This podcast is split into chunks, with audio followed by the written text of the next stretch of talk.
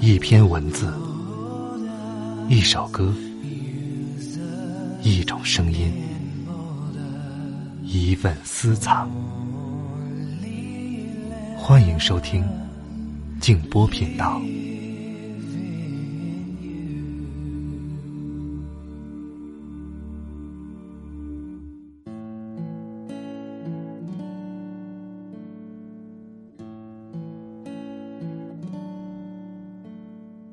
越是情浓，相处越是平淡；越是真实，越不需要热闹的假象。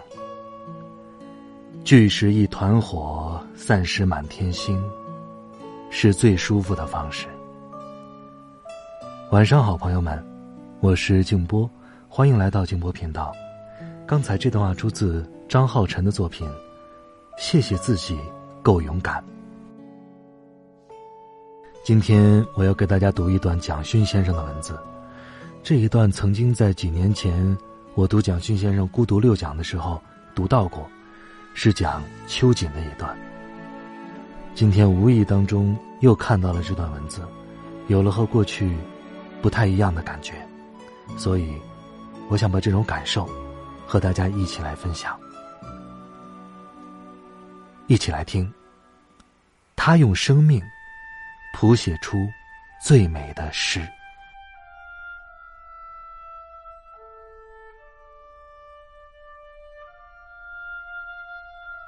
不知道你有没有发现，古今中外很多令人怀念的革命者，都是诗人。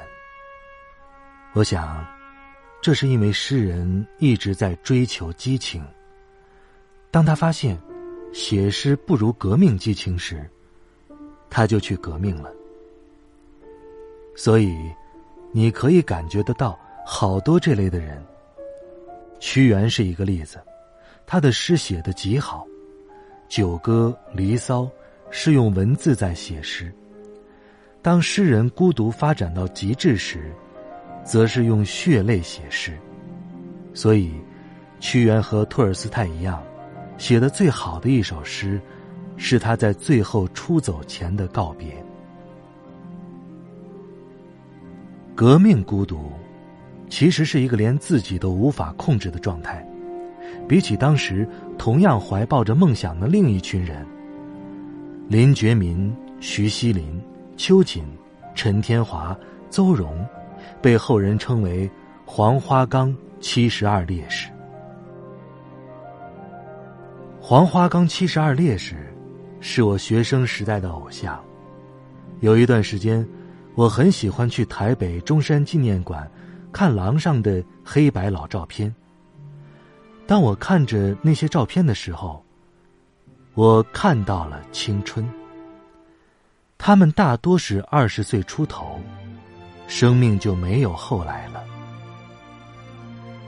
虽然有的时候，生命有后来，反而是更大的难堪。我想。青春的美是在于，你决定除了青春之外，没有任何东西了，也不管以后是不是继续活着，那是一种孤注一掷的挥霍。我在翻开早年的日记时，吓了一跳，我竟然曾在生日当天写下：“我决定不要活过二十一岁，活过二十一岁。”是很可耻的。我在十几岁的时候写下这句话，可以说，我后来都是可耻的活着。年轻，就是会有这样的梦想。相信青春逝去之后，就不会再有任何让你动心的事情了，所以，会有一种挥霍的心情，对于现实完全不在意的。所以，秋瑾走向死亡，林觉民走向死亡，徐锡林走向死亡，都是相信青春背后没有东西了，就此了断。我当时会把他们当作偶像，就是因为，他们带给我一种青春杂糅着悲剧的感动，就像一首最美的诗。如果你看过秋瑾的照片，你一定也会觉得，怎么那么美呀？而且你注意一下，她的美是超越性别的。很少有人的美可以超越性别。照片中的她，英气逼人，穿着日式和服，手里拿着一把匕首。我不知道她是以什么样的心情拍下这张照片的。但这张照片，我一直放在书桌玻璃下，那是一种把生命活出极致的美。其实，秋瑾来自一个保守的大家庭，父亲做官，替女儿选了一个当官的夫婿，他们结了婚，夫妻感情也很好。有人猜测，秋瑾是婚姻不幸福才会去革命的。其实不然，革命者往往是受到最多的宠爱。当他感觉到要与人分享这份宠爱的时候，他的梦想就出现了。有个朋友写秋瑾的剧本，把他的先生写成一个很坏的人。我向他抗议，请他重新去查资料。在一个女子要缠足。丈夫可以纳妾的社会里，一个丈夫为了成全妻子的好学，愿意拿出一笔钱送妻子去日本留学。我相信，他是一个了不起的丈夫。然而，秋瑾到了日本之后，视野打开了，不再是一个旧社会里封闭的女人。她认识了徐锡林、陈天华等优秀的留学生。经常聚会喝酒聊新的知识，而且一起加入了同盟会。在当时，同盟会是一个非法组织，加入者都抱着被杀头的准备，唯有充满梦想的人才会去参加，也唯有年轻，才不会在意杀不杀头。秋瑾到了日本之后。意识到东方的女性受到极度的压抑，被当作弱者，因此，她的革命不只是政治的革命，更大的一部分是她对女权革命的觉醒和伸张。秋瑾在日本学武士刀练剑，所以会拍下那么一张照片，象征着女性的解放。而一个可以容纳解放女性的男性团体，也必定是开放的。不知道大家能不能理解，在一堆不成才的男性团体里，女性要解放非常困难，她会被男性的观念所捆绑。由此推测，徐锡林、陈天华等人都是优秀的男性，而秋瑾的丈夫，也绝不是坏人。不过，秋瑾觉察到自己和丈夫在思想上已经分道扬镳，她无法再回到那个保守的社会里，所以，她为自己的生命做了勇敢的选择，提出离婚。当然，秋瑾的孤独，不论在当时，甚至在今日，都鲜少有人能理解。幸运的是，秋瑾还有一群可爱的朋友。这些和他把酒言欢的留学生，知道秋瑾很喜欢一把剑，决定凑钱买下来送他。当他们在小酒馆里把剑送给秋瑾的时候，他当场舞了一回。我不知道那张持剑穿和服的相片是否为彼时所摄。但在秋瑾的诗中，记录了此事。他说：“不惜千金买宝刀，原来那把剑所费不资，耗尽千金，以至于一群人喝酒喝到最后付不起酒钱。于是秋瑾不惜把身上的皮大衣当了要和朋友们喝得痛快。诗的下一句便是貂裘换酒也堪豪在秋瑾这首对酒的诗中第一句是男性对女性的馈赠第二句是女性对男性的回报。由此可以看出这群年轻革命者的情感。而最后两句，“一腔热血勤珍重，酒去犹能化碧涛”，意思是，即使有一天热血全部流尽，也会变成惊涛骇浪，对社会产生巨大的影响。这就是革命者，这就是诗人呐。秋瑾在绍兴的街市口被处以斩刑。我第一次到绍兴，几乎是为了秋瑾而去。在那个街市口，我站了非常久。现在那里还有一个秋瑾的纪念碑。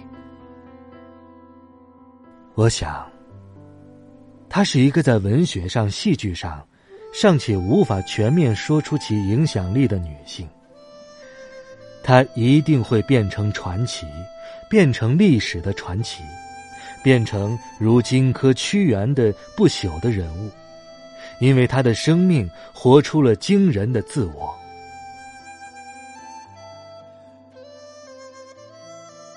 鲁迅的小说《药》，就是以秋瑾为主角，鲁迅也留日。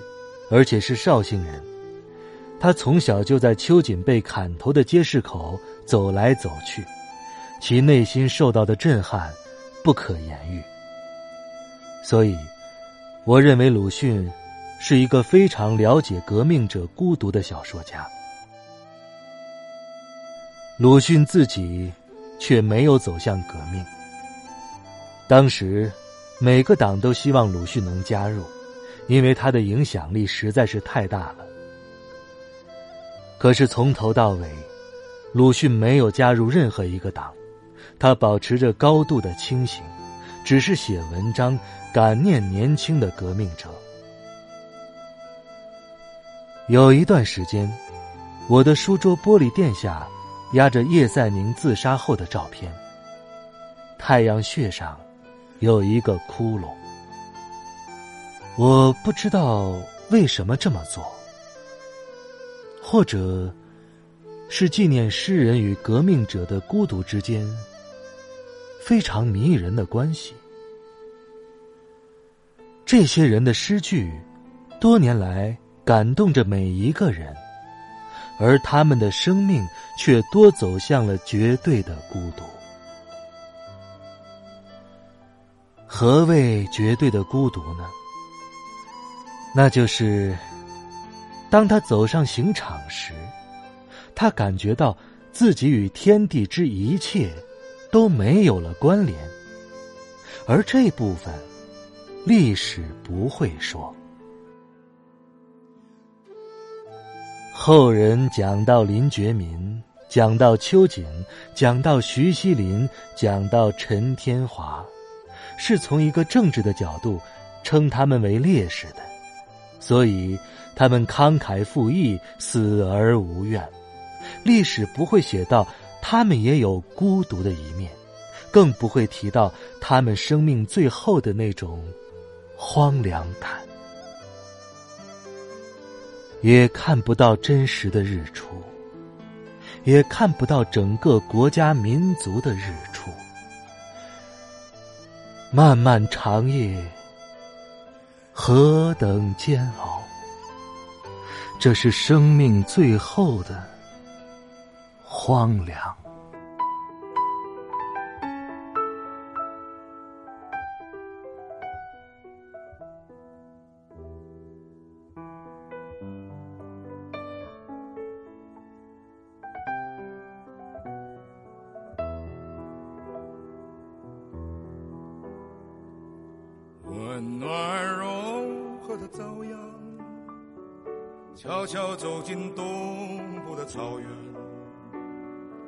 三人好梦，草原静静等着那早来到的牧童。终日吃足，要洗碗。上的小孩倚在牛背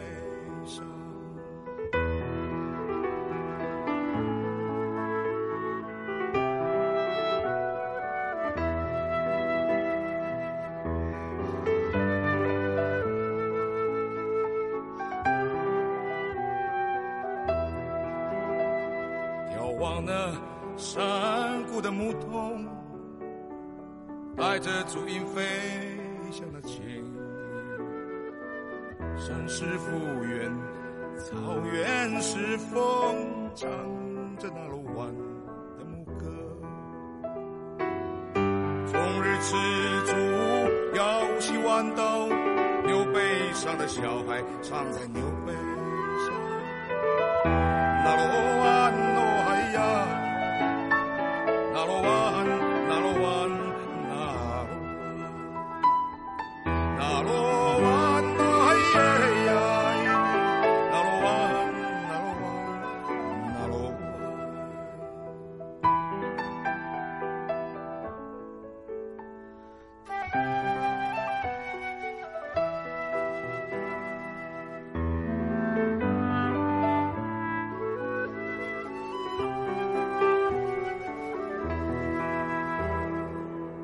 是那牛背上的牧童，跟着北风飞向飘摇，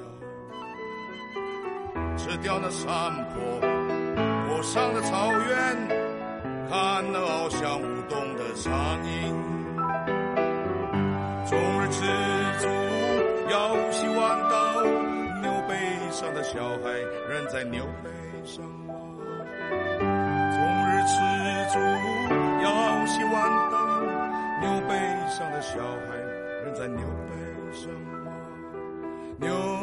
上的小孩仍在牛背上。